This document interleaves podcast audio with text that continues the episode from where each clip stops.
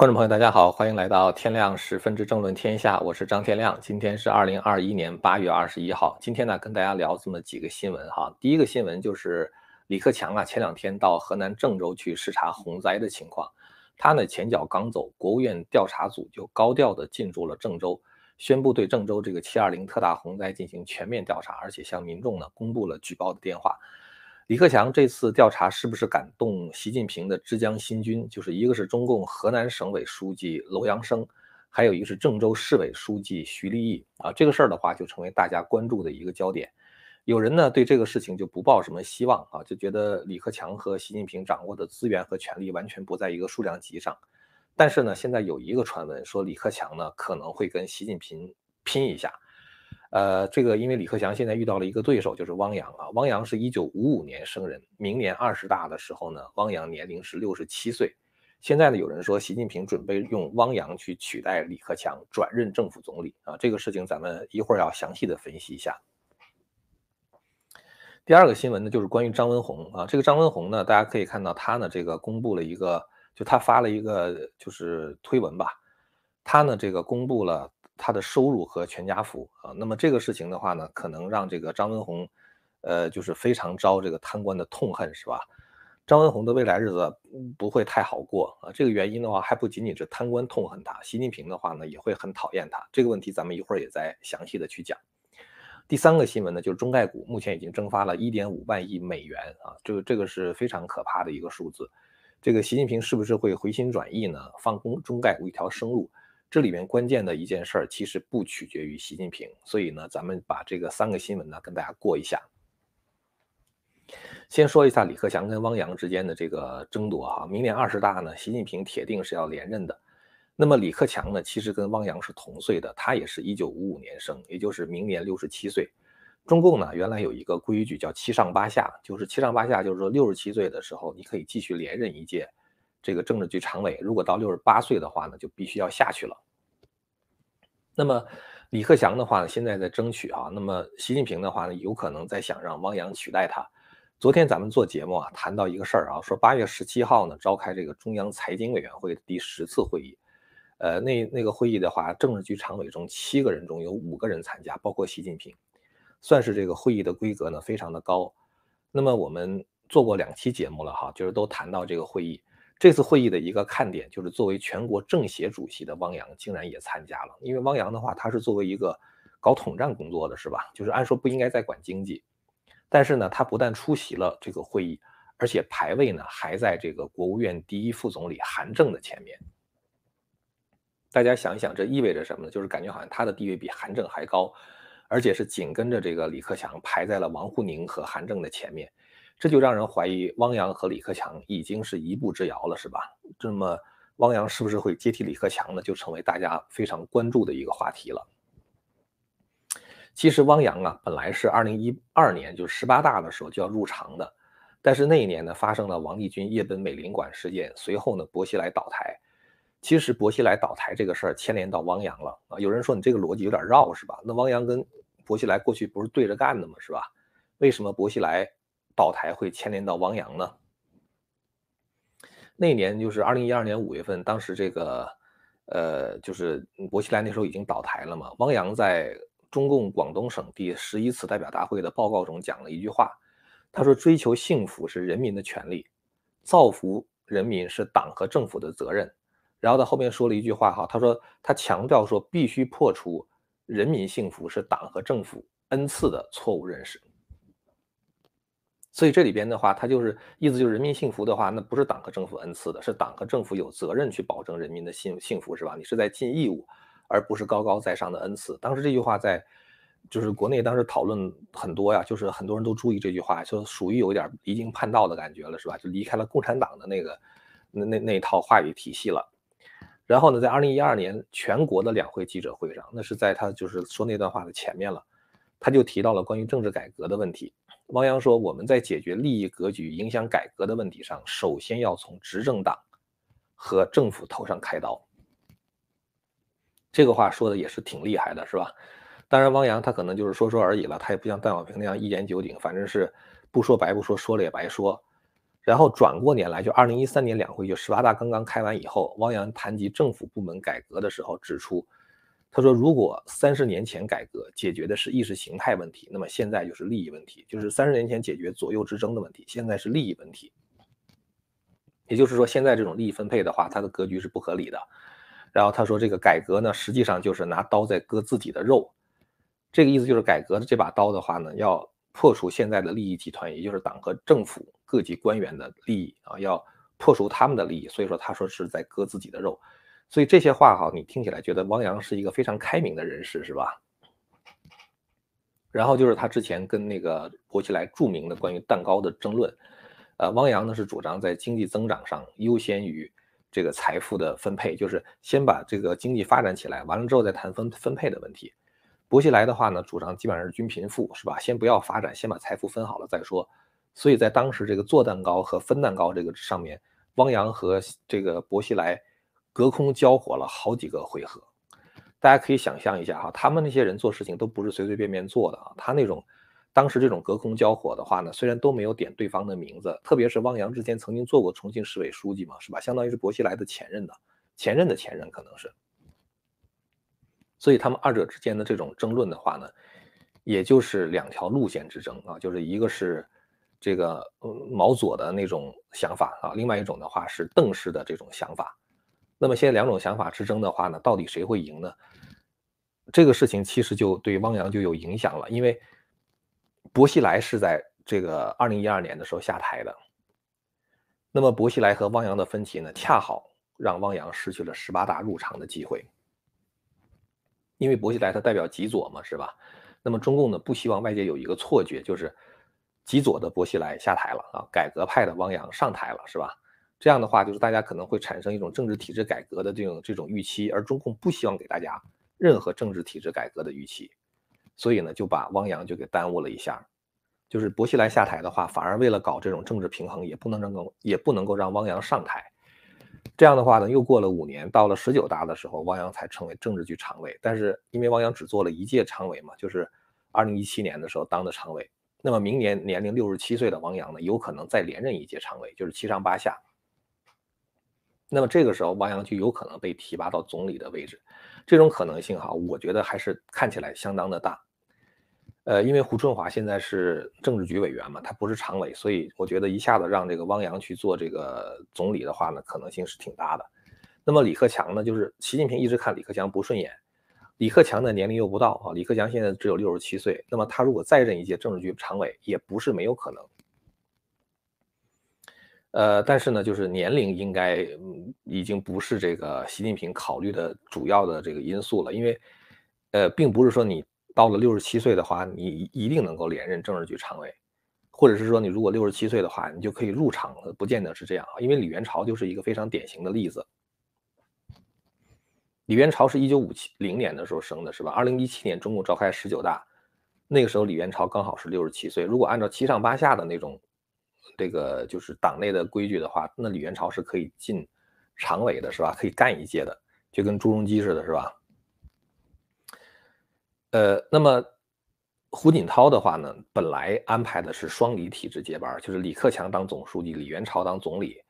所以李元朝如果六十七岁入常，呃，至少比如说哪怕是人大什么委员长什么什么之类的，好歹的话也算是入了常了，是吧？也算是这个胡锦涛当时的一个一个安排。但是呢，李元朝却被退休了，外界传闻是他卷入了周永康和薄熙来的谋反案。所以李元朝即使是没到岁数啊，他也只好回家了，是吧？那么对于李克强来说的话呢，呃，他可能有两种安排啊，一种安排的话就是退休了，这个可能性我觉得是比较大的。就像李元朝一样，你这个年龄根本就不是考虑习近平考虑的问题。再一个的话呢，他可能会去转任闲职啊，就是效仿李鹏，李鹏当时不是就从总理转任这个全国人大常委会委员长吗？那李克强的话，可能走李鹏的那个路子啊，去当委员长，或者是当当这个政协主席。所以现在的情况就是，李克强到底退休还是不退休？是不是能够再干一届政治局常委？如果李克强不想退休的话，他就得跟习近平搏一搏了，是吧？所以就是说，李克强到郑州去啊视察，然后这个宣布国务院调查组高调的这个进驻郑州啊，然后这个要对这个责任人进行调查。有一种解释哈，我看到有一种解释，我只是跟大家说一下。有一种解释的话，就是习近平他可能想，不是李克强他可能想看一看能不能够跟习近平做一个政治交易，就是你继续让我待在常委里边，我呢就不查你在河南这个这个两个亲信啊，一个是楼阳生，一个是徐立毅哈，这是你的浙江新军嘛，互相之间呢做这么一个利益交换。但是呢，如果你要是不让我这个继续这个。二十大的时候能够在常委会里面待着呢，我就把你这两个人拿下来。呃，这种可能性有没有呢？我觉得可能性很小啊，因为习近平没有必要听李克强的话啊。如果习近平命令李克强不许拿下这俩人的话，李克强根本他也不敢拿。所以呢，我觉得既然如果拿不下来的话，那还不如李克强就卖一个顺水人情，是吧？所以网上说李克强说要反扑啊，要跟这个习近平。这个摊牌，我觉得这可能性是比较小，但是汪洋当总理的可能性确实比较大，李克强下台的可能性稍微大一点啊，他但是呢，他留在这个常委里边的可能性不是完全没有，但是很有可能不会让他再做政府总理了。当然，他不做政府总理的话，大家也不会觉得说是习近平和李李克强这个就是已经两个人关系势同水火了啊，因为完全可以说，因为他援引的先例啊，就是李鹏的那个先例，到人大常委会当这个委员长去了。因为那个栗战书是一定会退休的啊，栗战书早就超龄了已经。栗战书是他入常的，他好像是一九五零年的，就是他这个入常那年是六十七，那现在都已经七十二，就是明年就七十二了嘛。说完了这个事儿之后的话，再说说张文宏。张文宏干了三件让习近平很恼火的事儿，一个是瘟疫爆发之初，张文宏当时说应该让党员冲在前面啊，这话说的很让人痛快是吧？然后呢，这个这是第一件事。第二件事就是张文宏说，人类应该学会跟新冠病毒共存，这就直接打了一尊要清零的脸了，是吧？于是引来了口诛笔伐。然后今天看到这个张文宏呢，竟然公布了这个自己的子女和财产的情况。张文宏是一九六九年生人，浙江瑞安人，从小喜欢读书，学习成绩优秀。完了之后呢，高考的时候考入上海医学院，八年硕博连读之后留学，现在全球。知名的传染病专家，现在是哈，然后他自报年收入一百八十四万，一百八十八十四万的话，你除以这个六点几的话，那将近三十万美元呢，真的是很高的收入了，是吧？他作为华山医院呼吸科主任的话，工资奖金是一年五十万，然后作为国家重点项目学科带头人，一年收入是一百二十万，然后在全球顶尖的医学杂志发论文，专利费是两万美元，所以。他算来算去的话，加在一块儿大概一年是一百八十四万这个人民币的收入，相当于。然后底下的话就一片叫好之声嘛，是吧？这个一个公布自己财产的医生啊，非常的干净，是吧？各级党官可能看到这个张文宏公布自己的财产都要气死了，是吧？你什么意思，是吧？你是逼着个体党员干部去公布他们的财产吗？我前几天呢做节目的时候，曾经分析过习近平的心态哈，所有比他更受尊敬的人。更风光的人，更有影响力的人，都是习近平打击的对象啊！管你是网红也好，这个著名的演员也好，还是这个就是像张文宏这样的人啊，像俞敏洪这样的人，都是这个这个习近平要打击的对象。现在张文宏为什么在风口上呢？是因为当中共对张文宏口诛笔伐的时候，上海市民出来挺他啊！上海市民说，武汉死了一个医生李文亮，我们上海要保护好张文宏。也就是说，为张文宏说话的普通老百姓很多。你想，那感觉好像上海人民爱戴张文宏比爱戴习近平还厉害嘛，是吧？所以你想，习近平心里能好受得了吗？所以我觉得张文宏未来的日子不会太好过了啊。当然，他可能这样做的话，说不定也有后台啊，就是让这个习近平难堪的。刚才说到这个病毒的问题，其实这个中共最近有一个很作死的动作哈，就是这个。呃，这个中共的这个 China Daily 啊，这个在八月十二号的时候，之前我都我都没有看到，就是我今天才看到这个，这个真的是很作死，给大家看一眼哈。这个 China Daily 的话，这是这个它的官方的这个呃推特账号嘛，这是 China State Affiliated Media，就是它是中共政府支持的这么一个喉舌。他呢登了这么一个两个漫画啊。第一个漫画的话，就是说这个山姆大叔啊，这个 Uncle Sam 啊，呃，象征美国了，正在发表演讲啊。他说，病毒最初被发现的国家啊，那就是制造病毒的国家啊，就感觉这是美国的态度。然后结果呢，旁边艾滋病的病毒 AIDS 的话就艾滋病了，艾滋病的病毒呢就拍了拍他的这个脑壳啊，然后的话呢说你说什么啊？What did you say 啊？你说什么？意思就是说，如果病毒最开始被发现的国家就是病毒的这个制造者的话，那么艾滋病毒是一九八一年在美国首先发现的，是吧？所以就说说这个呢，就是你不是在说咱们美国制造了艾滋病吗？是吧？就这意思，这是很流氓的一种说法哈。大家知道《中国日报》China Daily 哈，它是这个中共中央宣传部主办，然后由国务院新闻办公室代管的一份全国性的报纸，就是属于中共全国性的喉舌媒体。你贴这样的漫画的话，代表着一种官方的态度，那不是一个民间的态度了。你这个就是很作死，因为这里边你首先你把这个瘟疫和艾滋病相提并论，这就很成问题，因为。现在的瘟疫是通过呼吸道传染，是吧？艾滋病的话是通过血液传染，通过呼吸道传染的话，它容易迅速爆发啊，而血液传染的话，它不会迅速扩散的嘛。所以这个就是艾滋病毒的话呢，就是说它对它对于人类的这种危害的话，就感觉好像至少从你不能看一个长远的实现。当然，随着时间的推移，可能死于艾滋病的人越来越多，但是实际上的话呢，就是说在在这个就是。呃，呼吸道这个疾病上的话，它当然是它现在的这个病毒的死亡率死那个速度的话，要比艾滋病快得多啊，所以这个二者其实没有什么可比性。再一个的话呢，就是艾滋病毒现在它的死亡率已经很低了，现在一个人得了艾滋病的话，他可能可以，呃，能够活个三四十年是没问题的啊，就是所以说他现在就是艾滋病好像已经不再是一个大家特别重视的一个疾病了，好像。关键的问题是说，对于艾滋病的溯源的问题已经完成了，就是大家在什么时候找的，在就是怎么找到的这个艾滋病呢？就是在到底在哪儿呢？是大概在十九世纪到二十世纪的时候，就是一八几几年的时候，在这个西非地区啊就已经有这个艾滋病流行了。所以呢，也就是说，美国只是在一九八一年的时候发现了这个病毒源头并不在这里，而针对目前的这个瘟疫的话呢，美国现在恰恰要做的就是一个溯源的问题。我觉得啊，就是说，在这个问题上，在病毒溯源这个问题上，美国是不会让步的，因为死了那么多人，对于民主国家来说的话，你必须给民众一个交代；对于科学界来说的话，也是必须要找到源头。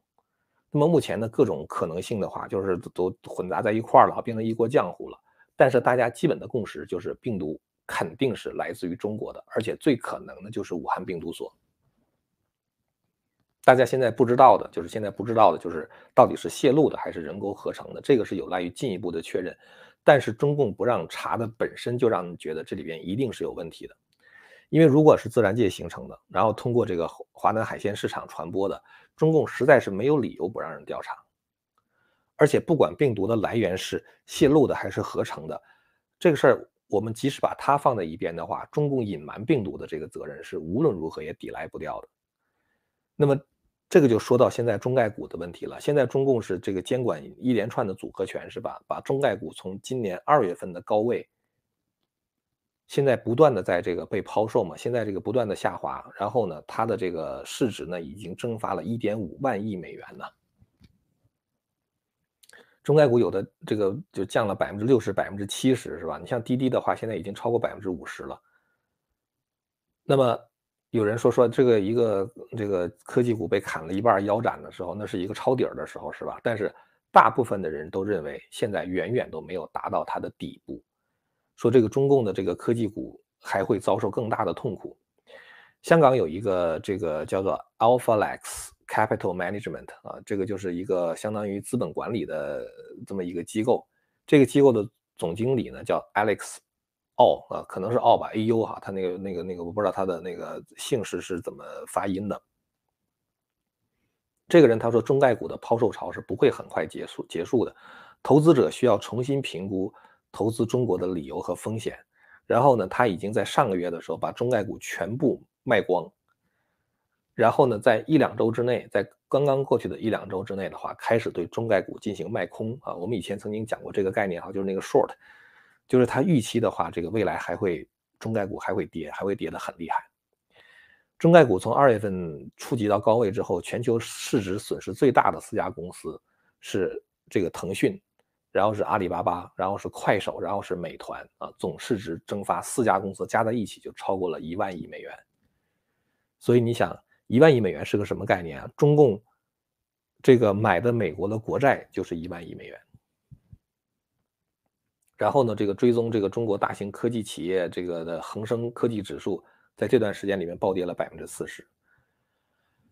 这个德国的德意志资产管理亚太区投资长兼新兴市场股票主管叫商 Taylor 啊，他说，考虑到中国监管的不确定性，很难说目前的科技股很便宜啊，直言不知道底部到底在哪里。那么，外界对这个事情的分析，基本上认为是习近平一通组合拳把中概股给打残了，是吧？那么中概股是否反弹的话，那么就要看习近平的态度了。但是我想说的是，中概股是否反弹，其实并不取决于习近平，因为这件事情真正后面的原因是美国病毒溯源的这个决心。因为如果一旦溯源发现问病毒溯源发现问题啊，中美之间的关系会比现在恶化 N 倍都不止。美国他会制裁中共，甚至没收中共在美国的财产作为赔偿，甚至跟中共脱钩啊，在就在很多程度上脱钩，高科技禁运都有可能。在这种情况下，就是说，中美如果要是最后走到这一步的话，那么习近平的思路是，与其你脱钩，不如我脱钩。因为你脱钩的话，我很没面子啊；我脱钩的话，我至少骂了你一顿，痛快痛快，嘴上痛快了是吧？还能够煽动国内那些民族主义的小粉红们，就是继续为中共叫好站台嘛。这样的话，习近平可能觉得更有面子一些一些哈。所以我觉得中概股到底到没到底儿呢？我觉得是远远没有到，因为溯源的问题一直会这样持续下去，而且美国是不会放松的。呃，这就是今天想跟大家交流的这个这个相关的一些新闻了。呃，最后呢，就是还是说一下，就是欢迎大家到我们希望之城去做一做哈。现在大家花一美元的话，可以看到我们在过去两年以来做的会员网的所有节目，呃，包括我给这个会员做的一套相当于大学课程的中华文明史。呃，那么。这个七天之内的话是您是可以随时取消的哈。我们那里边还有一些就是会员专享的一些这个政治评论节目和一些深度思考的节目。好了，那么今天的节目呢就说到这儿了。如果您要是对我们谈的内容感兴趣的话，欢迎您订阅和传播这个频道。我们下次节目再见。千古文明汇成巨著，百家大义娓娓道来。希望之声精品网、希望之城隆重推出张天亮教授第二部大型讲史系列《中华文明史》，为您重现中国历史上最璀璨的文明之珠，让您在轻松的观赏中汲取古老的智慧和对当代的启迪。今天就登录 landofhope 点 tv，land of hope 点 tv。